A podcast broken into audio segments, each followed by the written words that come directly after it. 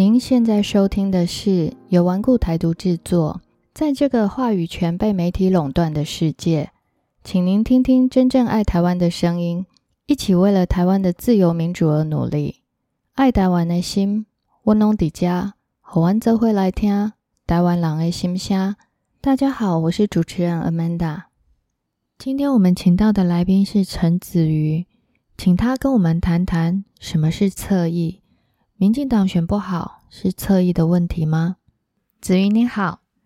现在网络上从选完之后的那一周，大家到目前为止都一直在争吵，什么是所谓的侧翼？能不能请您谈谈什么是所谓的侧翼呢？基本上来讲，侧翼的这个概念，它是一个会要跟所谓的主力来做一个对照的概念的，也就是说，它是一个一定要有主力的存在。我们才会凸显出侧翼的存在。那相对这个概念来讲的话，我们可以看到，就是说，到底什么叫做主力军？如果说以民进党现在掌有执政权的角色来做一个分析的话，那我们大概可以说，总统府、行政院还有中央党部，这个算是在民进党的主力部队。那侧翼的部分呢，可能就是一些党公职的干部，又或者是说，可能是一些具有党的身份。那它不是属于所谓的行政机关，或者是中央党部之类的人士或组织。那目前来讲，我们谈到侧翼的时候，我们要注意到一个概念，就是说侧翼它跟主力部队，它都是属于一个大军团的一环。所以呢，在网络上前一阵子大家在热烈讨论的，包括一些知名的粉砖，或者是一些民间的人士。那如果他们要用侧翼来形容的话，在概念上其实是不太精确的哦，因为我们刚刚有提到。侧翼跟主力，它都是一个大军团的概念，就像是我们举一个蛮有名的例子，那个漫画《王者天下》这部漫画里面，它就是讲春秋战国时候的故事。那里面的主角，也就是信跟他所率领的飞信队，他其实就是在整个的秦军的大部队里面的侧翼部队。他们的特色就是短小精悍，然后呢反应跟速度都很快，那有别于大部队正规的行军。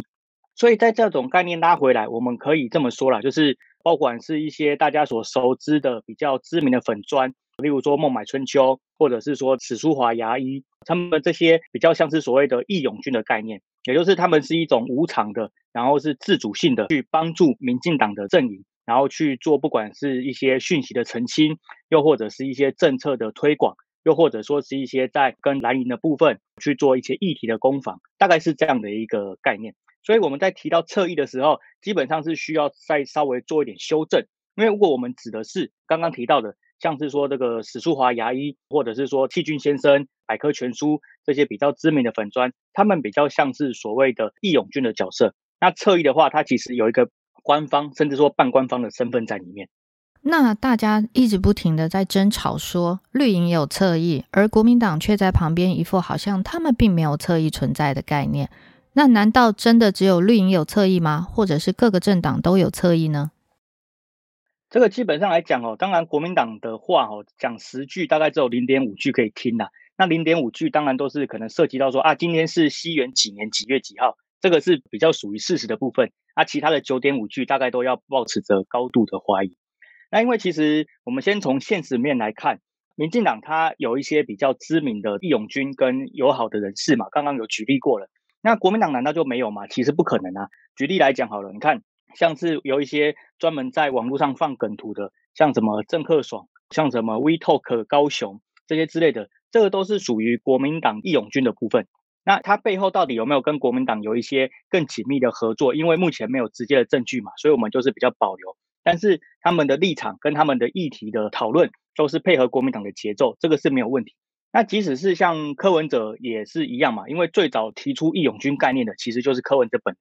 那甚至说，二零一四年当时候有很多现在都已经是柯黑的当时候的柯粉，那其实在二零一四年都是非常积极，甚至是无偿的在帮助柯文哲打台北市长的选战。所以到了后来的发展，我们可以发现有一些是很明显就亲柯文哲的这个粉砖，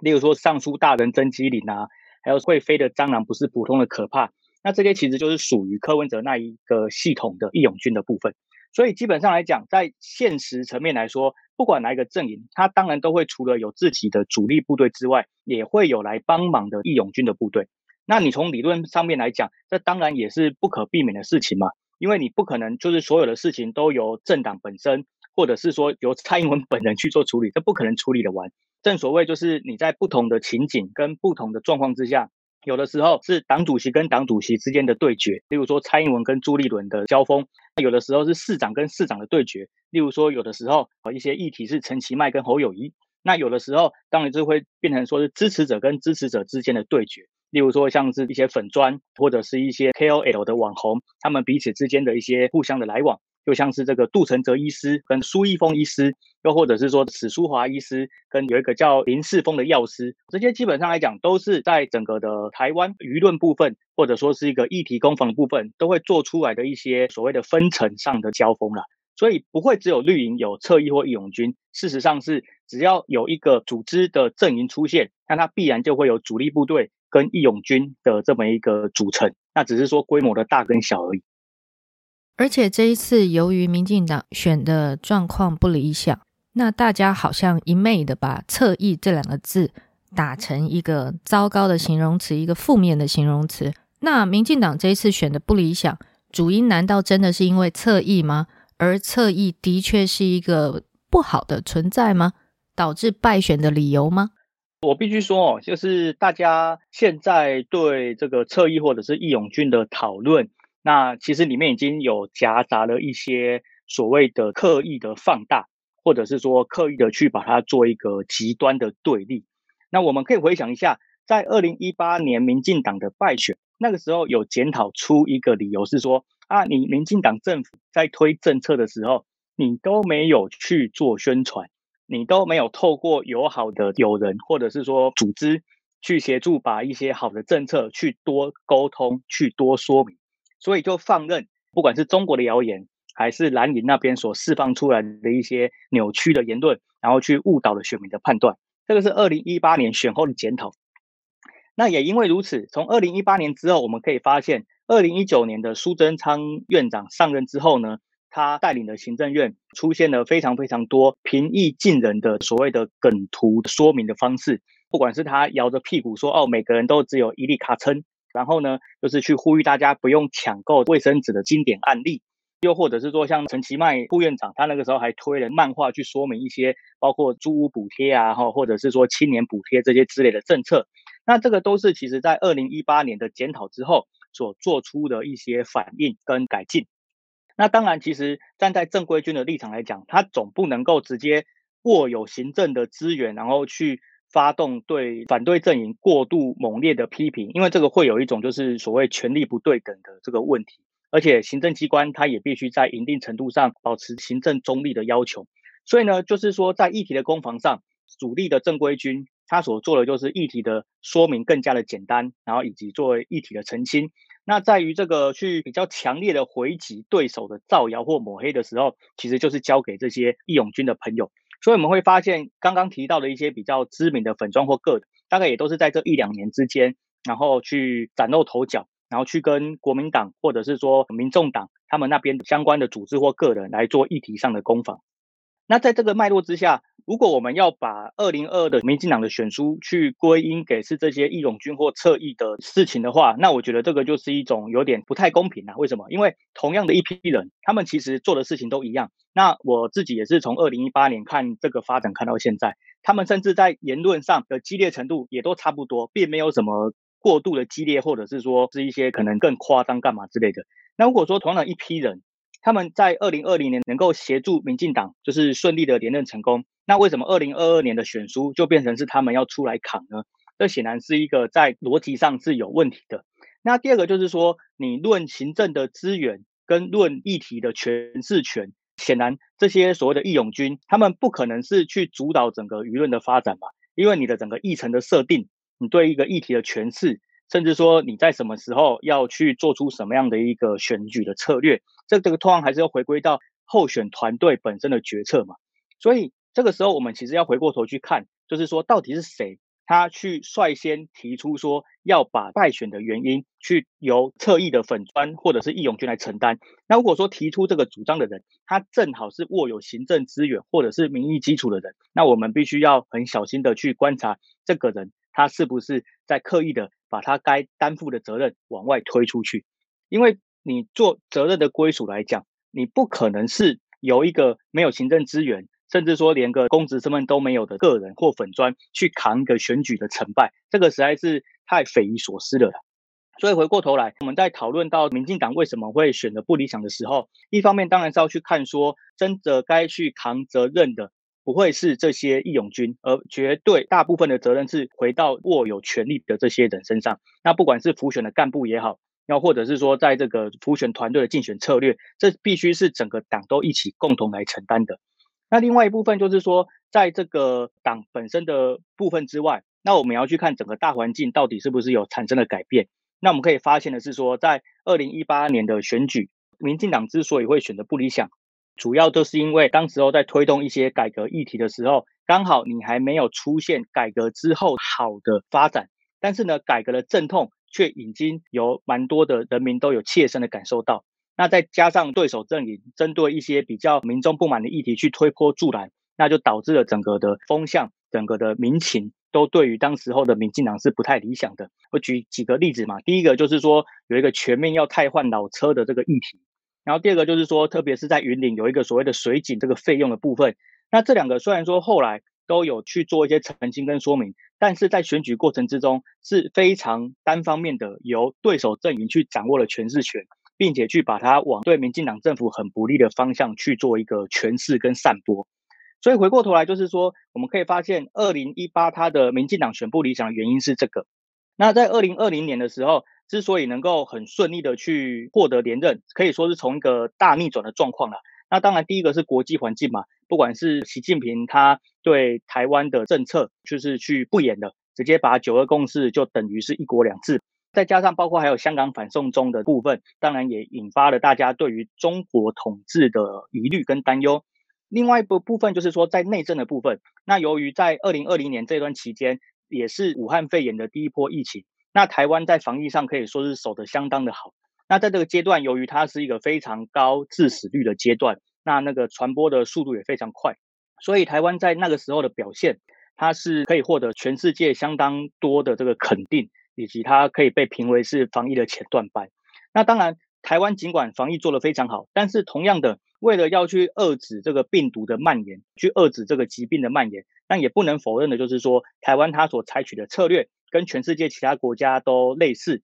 就是说会去抑制民众的活动。所以说，抑制民众的活动，它会带来你的人流、物流、金流这三个部分的一个暂时性的停滞。那你一方面你要去维持人的生命安全，一方面你又必须。让这个经济活动维持在一个可接受的程度，那这个在全世界许多国家都证明到很难去两全呐。所以我们可以发现哦，不只是在台湾，就是有后疫情时代这个经济的问题导致的民众的不满。那其实你看最明显的应该也是美国啦，川普他做了一任，就因为疫情的关系，然后呢被政党轮替换拜登上来。那拜登他上来之后，同样的也是因为为了疫情之后的经济通膨怎么降下去。然后也是让他的支持度很快的去往下掉，所以不只是美国跟台湾，我们也可以在日本、在法国、在英国都看到这个所谓疫情之后的民生经济问题，对当时候的执政党所造成的非常严峻的挑战。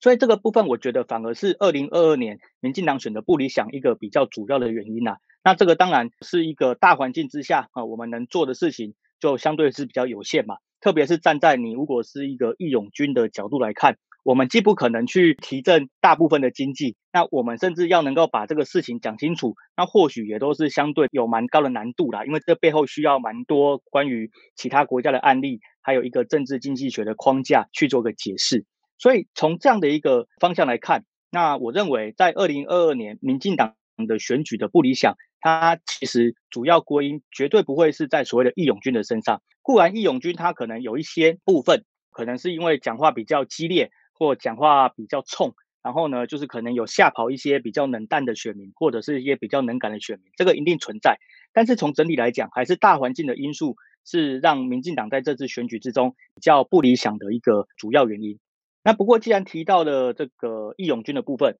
我还是有一个地方要请大家多注意啦，就是说哈，因为我们在提义勇军的时候，通常会把它想象成是一个比较完整的一个个体，例如说就像是你听到民进党。就好像把民进党当成一个人一样。但实际上，民进党不会是只有一个人嘛？当然，意思就是说，从中央党部、地方党部，甚至说中央党部里面的各个部门，然后每一个部门都会有自己的主张跟自己的立场，那去把它集合成一个集体的东西，叫做民进党。所以呢，义勇军也是啊，有的义勇军他可能是走一个比较理性论述的路线，有的义勇军是走这种政策分析的路线，那有的义勇军是走比较呛辣的路线，那这些其实都是义勇军。所以说，在这样的一种纷杂的成分之下，那我们要把这个单一的失败的原因去归给这么样一个复杂的群体，那我觉得这个是不太公平，也不太精确的。刚刚提到的就是在义勇军的部分，基本上来讲，我觉得有一个地方是请大家要特别注意啊，因为就像是我们都知道嘛，每一个组织里面可能都会有一些比较是属于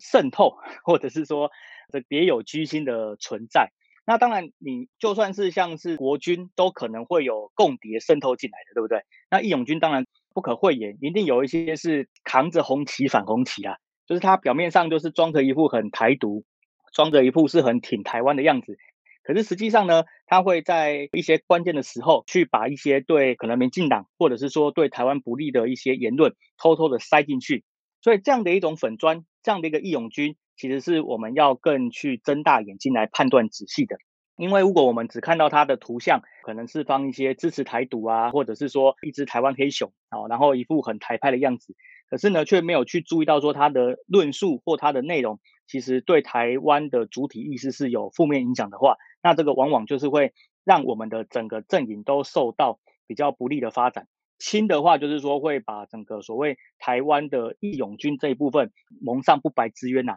那更严重的话，可能就是说，让这样的一种义勇军，或者是个人跟组织，他掌握到更大的权力跟影响力之后，他甚至可能会反过来去影响到整个的舆论的发展。这个就是我们要再三的去提防的。那要怎么提防？其实回过头来，就跟我们平常去警惕假资讯跟假讯息一样，就是要透过比较多的阅读跟知识的吸收，去提高我们对这个媒体试读的能力。那这个能力呢，不只是适用在所谓的一些假讯息的部分，也适用在所谓去分别到底哪一些是伪装的义勇军，也是非常有用的。那以上就是今天对于我们今天的主题一些简单的讨论跟分享。在越是艰难的时刻，越不要让敌人分化我们，好吗？我们一起为了台湾而努力。今天谢谢子瑜的受访，谢谢大家。好，各位听众，我们下次空中再会，拜拜。谢谢，拜拜。